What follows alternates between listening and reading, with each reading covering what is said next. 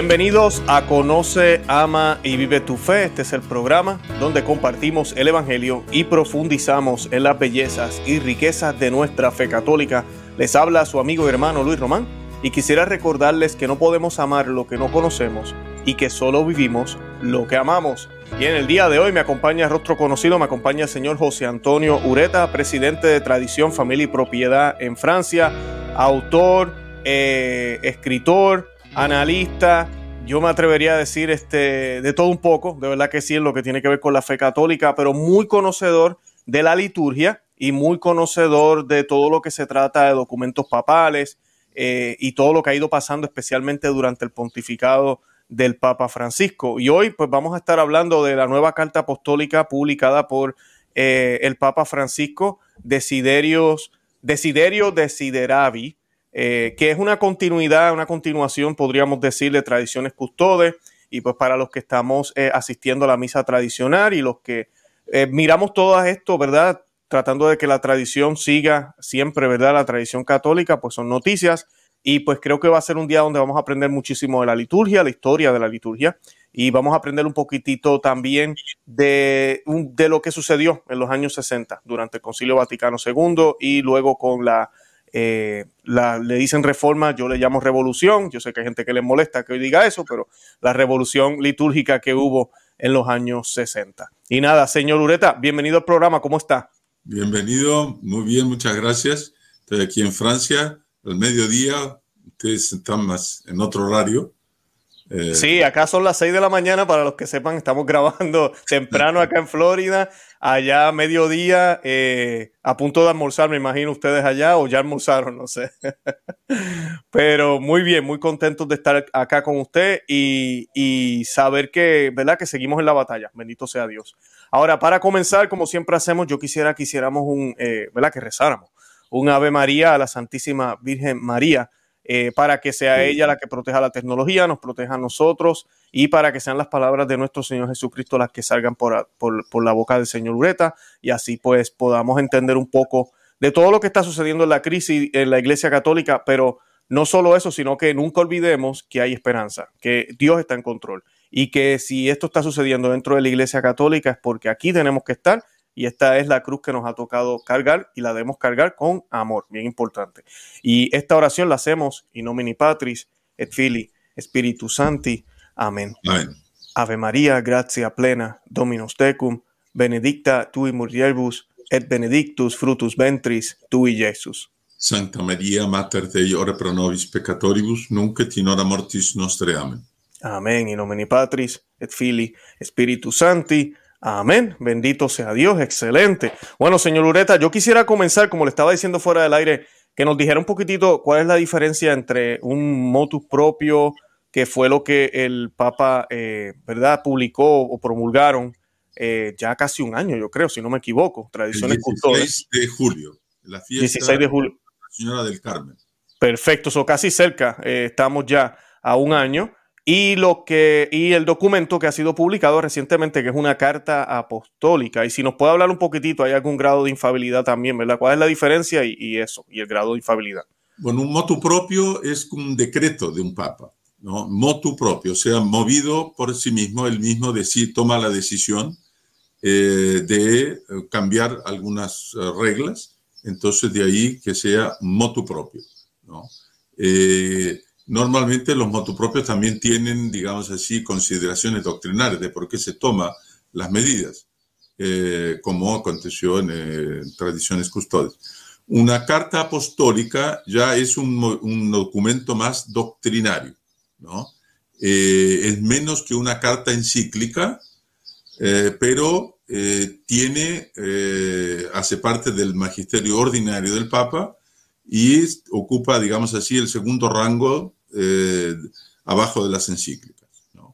Eh, una encíclica o una carta apostólica, a, a forciori también un motu propio, de sí mismos no son infalibles, ¿no? hacen parte del magisterio ordinario, eh, en que el Papa, así como los obispos en las cartas pastorales, son testigos de Cristo y transmiten las enseñanzas de nuestro Señor Jesucristo, pero de un modo ordinario para ser revestida de infalibilidad tiene que ser parte del magisterio extraordinario. Ahí entonces tiene que cumplir con ciertos requisitos, ¿no? Podría ser en una carta encíclica, eh, em, por ejemplo, en Evangelium Vitae, el Papa Juan Pablo II casi llegó al punto de declarar como dogma de fe que el aborto es un crimen. ¿no? Eh, no, lo hizo, dijo apenas que está en el magisterio ordinario de la Iglesia Universal desde siempre y que por lo tanto es una doctrina irreformable en el fondo. Eh, podría un papa servirse de una encíclica, pero tiene que cumplir con los requisitos ¿no? de hablar eh, con la plenitud de su poder apostólico, con, manifestando claramente la voluntad de definir. Eso es lo más, lo más importante, dirigiéndose a la Iglesia Universal. Esto claramente no es el caso de esta carta apostólica, de manera que hace parte apenas del, eh, de, la enseñanza ordinaria de la Iglesia, del magisterio ordinario, al cual se le debe asentimiento religioso, pero permite evidentemente analizar, juzgar y ver si está en conformidad con la tradición. O sea, si hay novedades, esas novedades hay que confrontarlas con la enseñanza tradicional y eventualmente si hay disparidades, bueno, decir que en tal cosa no está bien de acuerdo con el, la enseñanza tradicional. Correcto, correcto. Excelente, señor Lureta. Yo cuando lo leí el documento, y hoy pues no, no va a dar tiempo leerlo completamente. Yo exhorto a la audiencia que vayan y lo lean. Eh, son 62 numerales o 64 numerales, si no me equivoco. Eh, yo tengo en mi lista más o menos unos 5 o 6, pero yo sé que usted tendrá la suya también, que me gustaría no tal vez leerlos completos, pero discutir. En algunos puntos, eh, él, comienza, él va a hablar de la liturgia, ahorita voy a leer el punto número uno rapidito, pero eh, es como, hay, hay, como un tono más hacia, la, hacia el, problema con, con, pues, con los tradicionalistas, como le llaman, y, y con la liturgia anterior, y por qué no se acepta ¿verdad? La reforma. Es más o menos lo que yo percibo, hay, hay, unas quejas de él, pero también él menciona un poco los abusos, como son tradiciones custodes. Yo le agradezco eso al Santo Padre, eh, porque es una realidad y ver que un papa lo, lo, mencione, dice algo, pero lamentablemente como que yo no veo como una acción hacia ese otro lado, sino más todavía al otro, al lado donde está la rigidez, donde quieren quedarse con lo, con lo antiguo. Y pues eh, esa es la parte que, ¿verdad? Creo que vamos a comentar hoy. Yo quería aprovechar para dejarlo hablar, señor Ureta. El punto número uno, el Papa, que es bien cortito, él, él, dice, con esta carta, dice, queridos hermanos y hermanas, con esta carta deseo llegar a todos. Después de haber escrito a los obispos, tras la publicación del motus propio Tradiciones Custodes, para compartir con vosotros algunas reflexiones sobre la liturgia, dimensión fundamental para la vida de la iglesia. El tema es muy extenso y merece una atenta atención en todos sus aspectos. Sin embargo, con este escrito no pretendo tratar la cuestión de forma exhaustiva, quiero ofrecer simplemente algunos elementos de reflexión para contemplar la belleza y la verdad de la celebración cristiana. Y eh, lo que yo percibo, ¿verdad?, del Papa es eso mismo. Es lo que quiere simplemente compartir unas reflexiones, decir lo que él cree. Eh, usted me dice su opinión. Yo sé que Tradiciones Custodias no fue muy bien recibida en su momento yo creo que también esto es un, como un intento de, minimizar un poco esa recepción. ¿Qué piensa usted de esa, de esa expresión del Papa? Lo, que, lo que me parece es lo siguiente, que el Papa Francisco se muestra muy preocupado por la popularidad creciente de la misa tradicional. Eh, esta es la última expresión de una serie de eh, pronunciamientos recientes. Por ejemplo, eh, cuando se encontró con los sacerdotes de Sicilia, en un momento se salió del, del, eh, documento que estaba leyendo y dice, bueno, eh, espero que ustedes no celebren con los encajes de la abuela, porque los encajes de la abuela, bueno, en fin, de vez en cuando para que la abuela se quede contenta está bien, pero no es necesario porque la iglesia eh, es nuestra madre y hay que usar las cosas de ahora, ¿no? O sea, esa insistencia en que no se vuelva a las cosas del pasado. Después se tuvo una reunión con los directores de las revistas de los jesuitas, ¿no? En Europa y en América, y en esa reunión les comentó que había muchos obispos que vivían más en función del concilio de Trento que del concilio Vaticano II. Y volvió a hablar del hecho de que había tanta popularidad del rito tradicional. ¿no? Y ahora, recientemente, el mismo día que publicó eh, Desiderio Desideravi, él celebró una misa, eh, no, no celebró en realidad, eh, hizo el sermón apenas, porque no, no, por el problema de la rodilla no podía celebrar, para entregarle el palio a los arzobispos, ¿no? Eh, los arzobispos, cuando los nuevos arzobispos, van a Roma y reciben el palio, es una especie de vestidura blanca así con unas cruces negras, el del Papa es roja, y eh, representa, en fin, la autoridad que tiene un metropolitano eh, sobre los demás obispos, etc. Y, mm, de esas cosas tradicionales bonitas. Esos palios son hechos con corderos que son eh, criados en el convento de Santa Inés en Roma.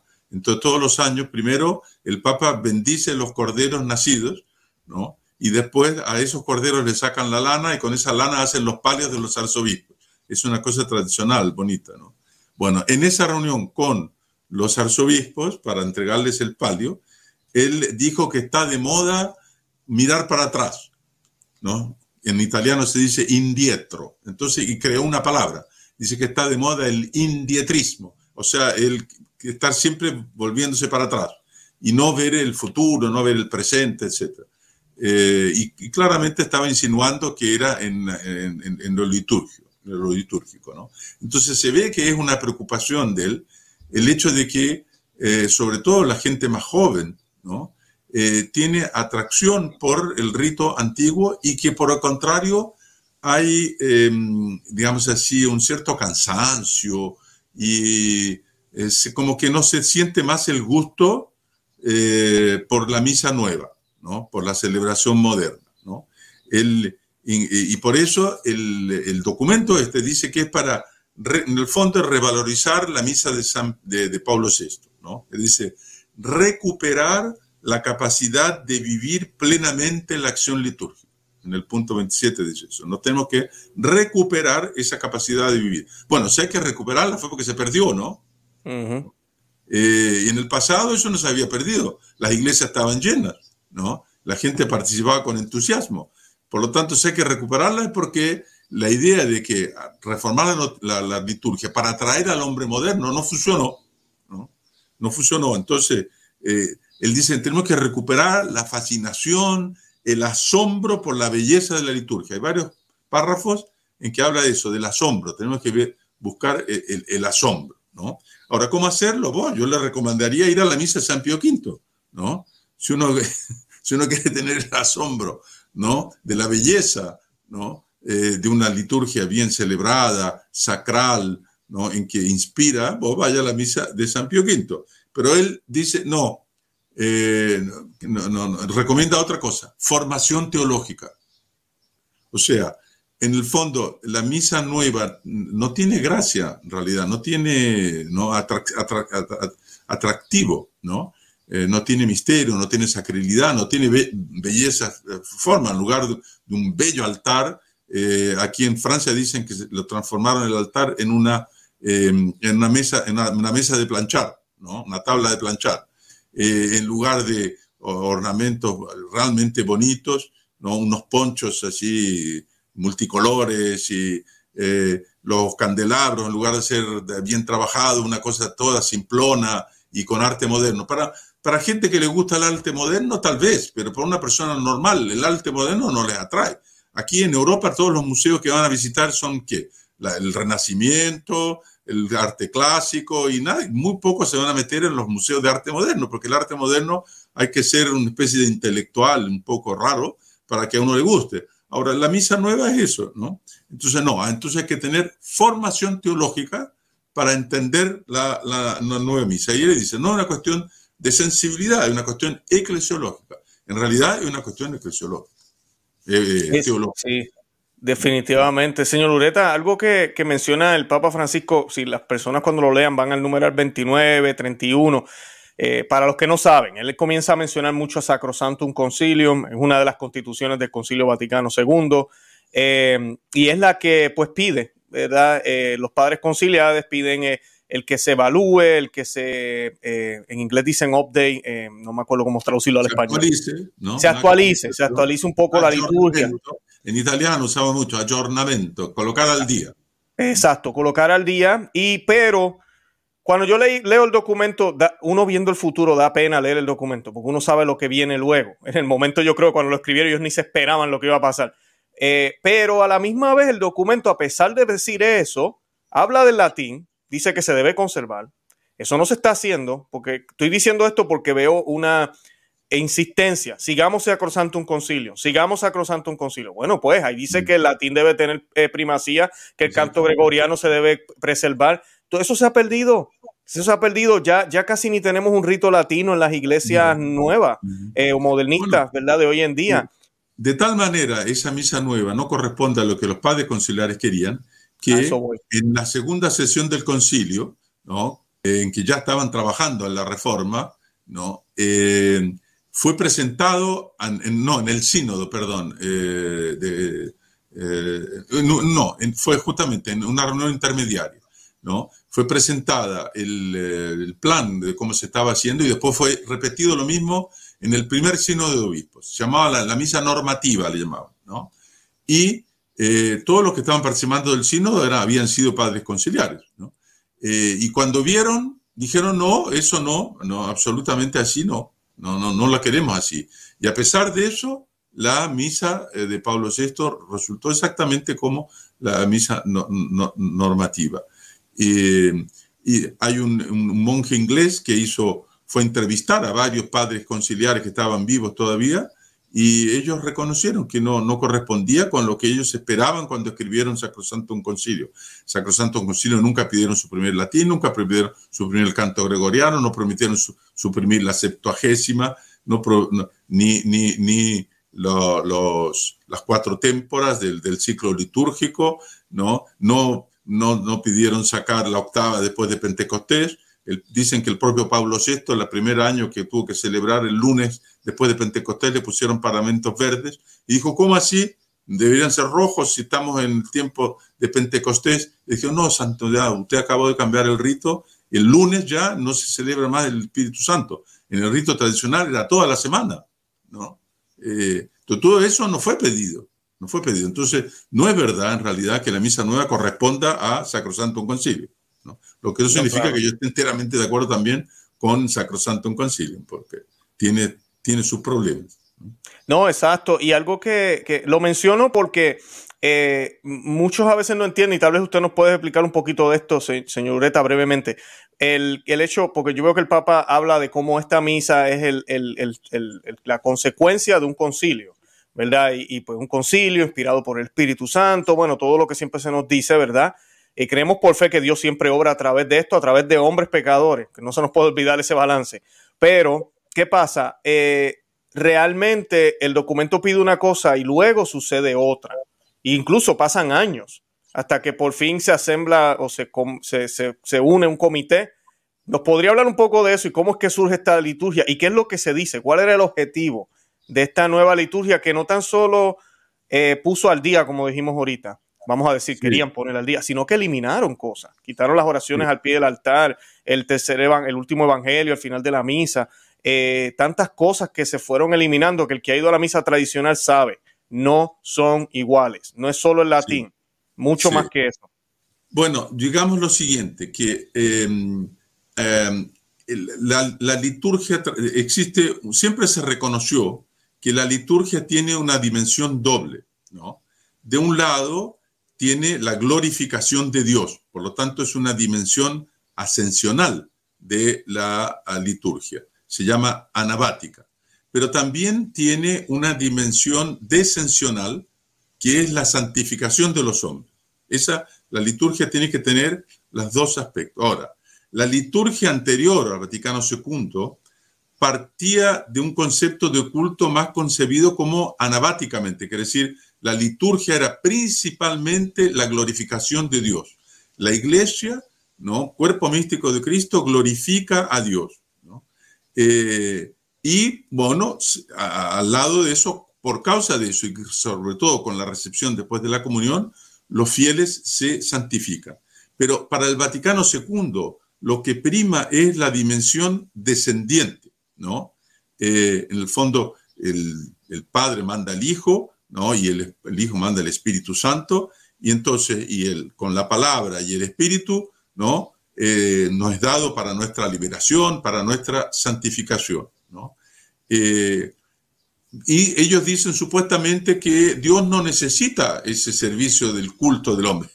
En realidad es una obligación de, justicia, ¿no? De, la, religión hace parte de la virtud de la justicia, ¿no? Debemos ¿no? darle culto a Dios, ¿no? Y ellos juzgan que si fuera únicamente culto sería superflua la liturgia, ¿no? Eh, pero si el hombre puede entrar en posesión de la salvación, ¿no? Es como se hace realmente presente para el hombre de hoy, ¿no? Eh, ahí sí que la liturgia toma un cierto significado. Entonces, si por ejemplo, el hecho de cambiar la el sacerdote, en lugar de estar vuelto hacia Dios, hacia el altar, ¿no? Y estar vuelto hacia el pueblo, ¿no? Eh, es un giro de énfasis teológico, El altar era el ara, el ara del sacrificio, en que el cual la víctima es sacrificada, en el caso de nuestro Señor Jesucristo, por la renovación incorrecta del sacrificio de la cruz. En cuanto que el sacerdote, presidiendo la liturgia de cara para la asamblea, subraya entonces la imagen de, del banquete. Eh, en que Dios viene hasta, hasta nosotros, ¿no? Eh, ese eh, aspecto descensional. justamente el desiderio, desideravi son las palabras de nuestro Señor en la, en la última cena, ¿no? Y en el fondo dice, ello corresponde a dos teologías de la redención. Eso es lo que está en el fondo eh, atrás. Por eso que hay una diferencia teológica. En un caso, ¿no? Eh, la redención tradicional, la teología tradicional entendía la redención como una satisfacción de una deuda. Esa es una teología, sobre todo desarrollada por San Anselmo, ¿no? Eh, pero que admitida por la Iglesia desde el siglo XIII hasta el siglo XX, ¿no? que con el pecado original el hombre contrajo una deuda infinita, solamente un Dios podía pagar esa deuda infinita. Nuestro Señor Jesucristo, muriendo en la cruz y ofreciendo su sangre, pagó esa deuda. Nosotros fuimos redimidos por la sangre de Cristo, ¿no? Eh, y eh, entonces Él ofreció su vida por, eh, por los pecados del pueblo, ¿no? es el Cordero de Dios, etc.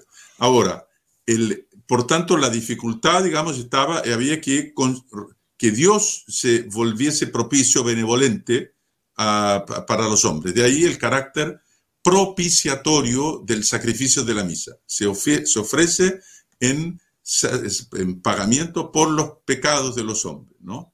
Ahora, la liturgia moderna, el concilio, eh, dice que no, que eh, eh, Dios siempre estuvo buen dispuesto para el hombre, ¿no? no necesitaba de un sacrificio. Lo que Jesús vino a hacer es tratar de disponer los hombres en relación a Dios.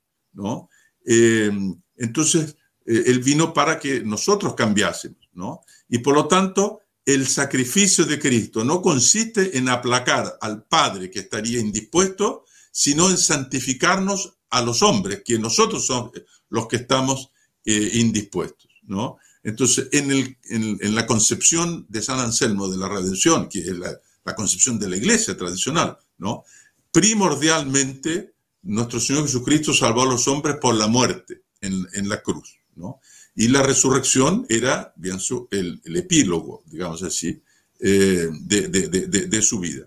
Ahora, eh, para la, la, teología moderna, no, Jesucristo redimió la condición humana viviendo y muriendo de una manera nueva, pero esos son solo salvadoras en virtud de la resurrección, ¿no? El sacrificio de Jesús no es un sacrificio ritual, es un sacrificio existencial. Y por eso que en tantas iglesias ellos sacan el Cristo de la cruz y lo ponen, ¿no? Resucitado.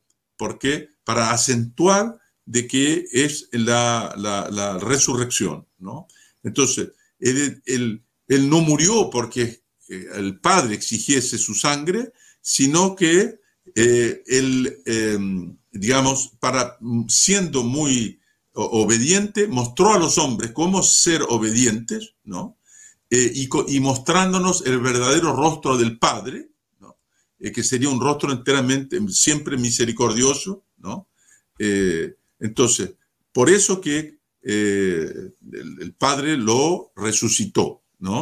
Entonces, en la última cena, la última cena era prefigurativa. De ese acto que, que cumple. Entonces, ellos hablan del misterio pascual. No, no, les gusta hablar, en, el texto este, Desiderio Desideravi, habla 25 veces de misterio pascual y solo cuatro veces habla de sacrificio y cuando habla de sacrificio es siempre en el sentido de que es un memorial de la muerte y no que en la misa ocurre un verdadero y propio sacrificio visible, que es lo que dice eh, el concilio de Trento. Entonces ahí se ve una, una, gran diferencia. En el, punto 29, 49, eh, él describe em, la, la, liturgia así, la acción celebrativa es el lugar donde, a través del memorial, se hace presente el misterio pascual para que los bautizados, en virtud de su participación, puedan experimentarlo en su vida. O sea, hay, eh, los acentos son completamente diferentes son completamente una, concepción de la redención diferente y por lo tanto una concepción de la misa diferente. Es un problema teológico.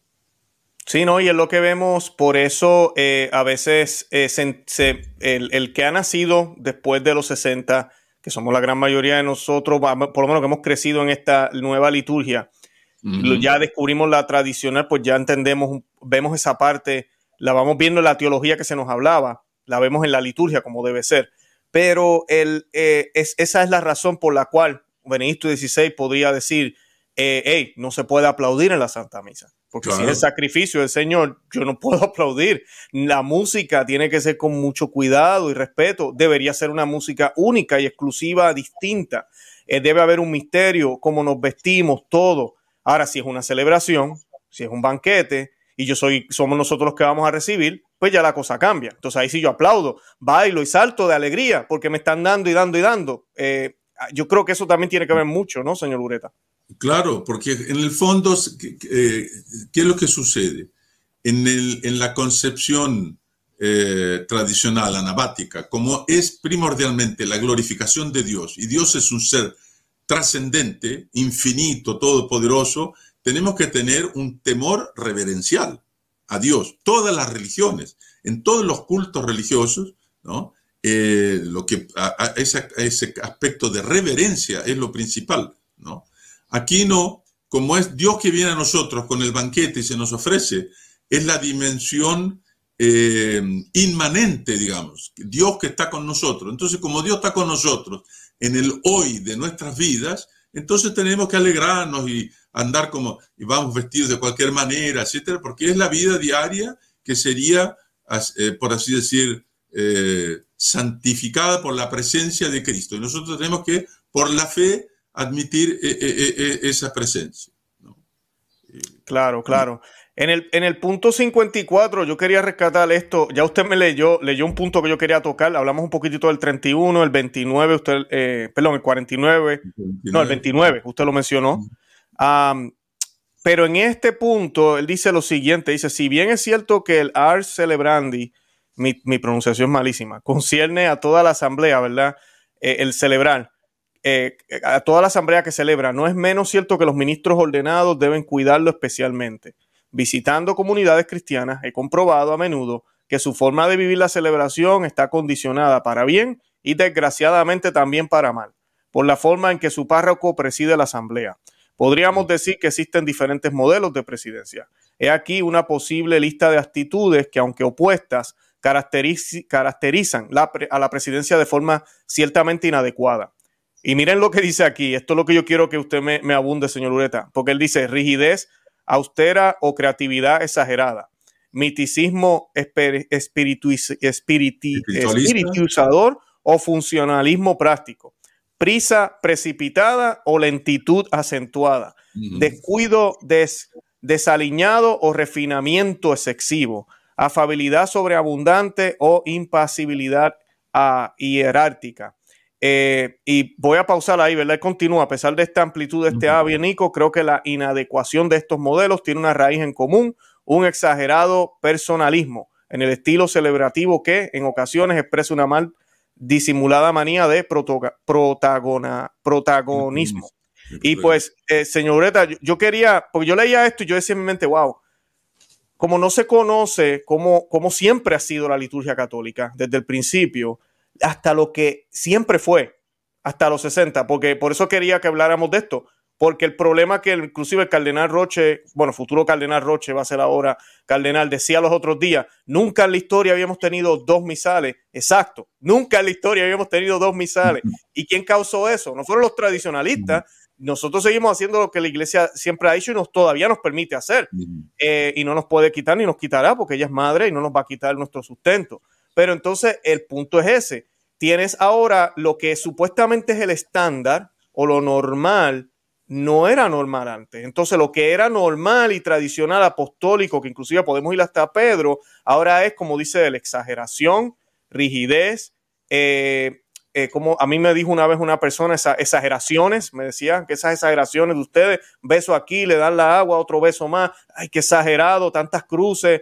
Eh, cuando hacían, nosotros hacemos el yo confidio en latín, usted sabe que se dice San Pablo, San Pedro, Arcángel Miguel, la Santísima Virgen María, San Juan el Bautista. El, yo confieso de ahora no dice nada de eso. Ah, pero es que con decirlo santo incluye a todo el mundo. Eh, son cositas que entonces ahora se mira como mal. ¿Qué me dice de esto de, de lo que el Papa escribe. Sí, eh, primero una, una, cosa respecto del texto. Eh, eh, que el sacerdote sea apenas el presidente de la asamblea y que mm. sea la asamblea que celebra. Ese es un concepto ya completamente moderno, ¿no? Porque es verdad que quien celebra, en realidad quien celebra es nuestro Señor Jesucristo, ¿no? Amén. Y él celebra por la, por la voz, de, por, a través del sacerdote, ¿no? Que representa toda la iglesia, por lo tanto es Jesucristo y el cuerpo místico de la iglesia que celebra. Por lo tanto, cuando un sacerdote celebra solito en su casa, toda la iglesia está presente. Están los ángeles y el cuerpo místico, ¿no? Eh, y él actúa eh, como, como sacerdote, ¿no? En persona Cristi, ¿no? Entonces, esa idea, eh, poner el acento de que porque es la iglesia toda que celebra, en realidad se quiere decir que son todos los parroquianos que están ahí en la parroquia celebrando y que el sacerdote es apenas el presidente, ¿no? Desvirtúa la relación. Eh, nosotros tenemos, claro, que ofrecer nuestros propios sacrificios, el ofertorio es particularmente el momento apropiado para eso, la consagración, pero en el caso el que sube al altar es el sacerdote y él es el único que está celebrando. Y eso ya es un acento que, que no me gusta. Gracias por rescatar eso, señor Lureta. Gracias. Por tanto, la distinción entre el, sacerdocio ministerial del, del, padre y el sacerdocio universal de los, de los, de los laicos hay que marcarlo. ¿no? Y eso en, en, el texto no está, no está marcado. A respecto de, los, de la exageración con los rituales. El propio Desiderio Desiderabile habla muchas veces de que eh, tenemos que ver la, liturgia en la dimensión de encarnación, que Jesucristo se hizo hombre y tomó un cuerpo. Y así como el alma se expresa por el cuerpo, la liturgia se expresa por, a través de rituales, a través de gestos. Y él mismo habla, el agua bendita, el hisopo, no sé qué, todo, cita varias, las cruces, la, persignación, el arrodillarse, todos son signos. Por lo tanto, eh, justamente nosotros somos seres humanos, tenemos un cuerpo y un alma, y es justamente sirviéndonos del cuerpo y de los rituales que podemos expresar lo que tenemos en el alma, ¿no? Eh, en una familia, los padres, los esposos, los hijos con los padres se, se, acarician, se dan besos, ¿por qué? Porque justamente, ¿no? Es el cuerpo que expresa los sentimientos del alma, ¿no? Entonces, el cuidar de que los rituales sean bellos, eh, sirve para que las personas entiendan mejor ¿no? el significado trascendental que ese gesto tiene. ¿no? Entonces, por ejemplo, el incienso, ¿no? la belleza del turíbulo, ¿no? Eh, el hecho de que eh, ese ruido que hacen ¿no? cuando golpea el turíbulo con las cadenas, ¿no? el humo que sube, todo eso es realmente bello, es sobrecogedor y uno entiende que se están ofreciendo los sacrificios, las oraciones a Dios que suben como sube el incienso y que además eh, es perfumado, ¿no? Eh, entonces todo eso eh, hay que cuidarlo. Por eso esa crítica de los encajes, ¿no? Que en el fondo es un poco lo que él dice en ese, en ese párrafo, ¿no? No, no, no, no, se justifica porque la forma protege el fondo, ¿no? Amén, eh, exacto. Eh, y en ese sentido, claro, en la medida que la misa se hace más desacralizada y que colocan guitarra eléctrica y batería y todo el mundo se pone a cantar y gritar aleluya, ¿no? Bueno, eh, cada vez menos tiene esa nota justamente de eh, reverencial que tiene que tener el culto que quiere dar, eh, que quiere dar gloria a Dios. Exacto. señor Ureta, le, hago la pregunta. ¿Usted cree que el Papa, sé que me es una pregunta un poco naif, como dicen en inglés, pero no sé qué, qué, otra cosa buscarle? Yo leo esto, a veces yo digo, ¿será que el Papa no sabe lo que sucedió en los 60? Ah, no entiende que esto nunca había pasado, porque él lo dice como si fuera algo natural lo que sucedió. Y esta es la misa, yo no entiendo, hay una parte que no la leí, pero él dice que no entiende como un católico que acepta el Concilio Vaticano II, quiere celebrar la misa que no surgió de ese concilio. No, él está perfectamente consciente del cambio porque él sabe cuál fue el cambio que hubo y que ese cambio fue un cambio teológico. Fue un cambio teológico, una concepción de Dios. Eh, para ellos, la idea de que Dios pueda castigar, ¿no? Eh, es incomprensible. Que Dios pueda exigir, por causa de la justicia infinita, la sangre de su propio Hijo para redimir al mundo, es incomprensible, absolutamente incomprensible, ¿no? Eh, entonces, claro, tienen que cambiar, así cambian el concepto de Dios, ¿no? Dios sería como que una especie de, abuelo, abuelito, que cuando fue, la creación algo le salió medio equivocado y que por lo tanto tiene que tratar de repararla lo posible y que está todo enteramente dispuesto a, hacer todo lo posible por nosotros, pero sin exigir nada en cambio nuestro, porque como que la culpa fuese de él. Eh, claro que evidentemente que eso después en, los rituales se, manifiesta, ¿no? Eh, se, elimina la reverencia, se elimina la seriedad, todo pasa a ser alegría, celebración, Dios está con nosotros, Dios nos salvó, nos vamos a, compartir. Eh, entonces, en realidad eh, es un, por atrás hay una mudanza teológica y se llama modernismo. Así mismo es, así mismo es. No, es excelente, señor Lureta, excelente. Eh, definitivamente eso es exactamente lo que es. Eh, yo digo que el Espíritu Santo ha permitido, bueno, y es que, como dijimos ya hace muchísimo tiempo, sabemos que hubo una persecución en los, justo después que empieza este misal nuevo, la misa nueva, el nuevo orden de la misa, hubo, hubo, sí hubo una persecución en contra de los que querían mantenerse a la tradición. Eso no se puede negar, aunque Benedicto XVI, años, décadas después, declara que nunca fue suprimida realmente lo que se vivió sí fue, fue, se vivió como si hubiese estado suprimida en muchos lugares del mundo, eh, en la gran mayoría del mundo. No, no es como ahora que ya la podemos celebrar, uno va a una iglesia que incluso a veces ofrecen las dos, o iglesias que solo se dedican, como la Fraternidad de San Pedro, el Instituto de Cristo Rey, eh, que han ido creciendo cada día más. Eh, eso es ahora. Y eso es lo que están tratando de detener ahora. Yo digo que el Espíritu Santo... Efectivamente, el Papa quiere suprimirla porque, ¿qué es lo que pasa? Con el rito tradicional eh, aparece la liturgia tradicional, aparece la teología tradicional, el verdadero concepto de la redención, el verdadero concepto de Dios. Entonces, en cuanto no cambien la liturgia, no pueden cambiar la teología. Así mismo es. Así mismo, ¿no? Y, y, algo que no se trata solo de gusto, porque eso es lo que yo le quiero dar a entender a la gente. No es un gusto, porque hay personas que piensan, ah, pero esa es tu forma de, ver la misa, qué bueno, sigue yendo a la fraternidad de San Pedro, sacerdotal San Pedro, pero yo voy a seguir en mi nuevo sordo, porque a mí me gusta aplaudir, ese es mi estilo y ese es el tuyo. Eh, es lo que usted acaba de mencionar, señor Ureta, la fe, lex orandi, lex credenci. Sí si queremos cuidar la fe de nuestra familia, debemos adorar, glorificar a Dios como siempre la iglesia lo ha hecho desde el principio, con el verdadero sentido de sacrificio, eh, unidos al Gólgota, a la cruz, a, Señor, a Jesús. Que luego de eso sí vienen los beneficios, está la Eucaristía, está la resurrección, pero lo más importante es pasar por ese sacrificio y nuestra vida debe ser, debe ser de esa forma. Señor Ureta, le pregunto, mm. ¿qué más podemos esperar después de este documento? Porque yo creo que esto no va a parar. Eh, bueno, tenemos que estudiarlo, tenemos que, que ver cómo eh, justamente eh, hay muchos elementos, digamos así, no, no se puede decir que eh, haya cosas realmente equivocadas, pero se diría lo que el cardenal Bifi, el antiguo arzobispo de Bolonia, dijo de los documentos del concilio. Las palabras son justas, pero los acentos están todos mal puestos. Hmm. Entonces, aquí en este texto igual, los acentos están todos mal puestos.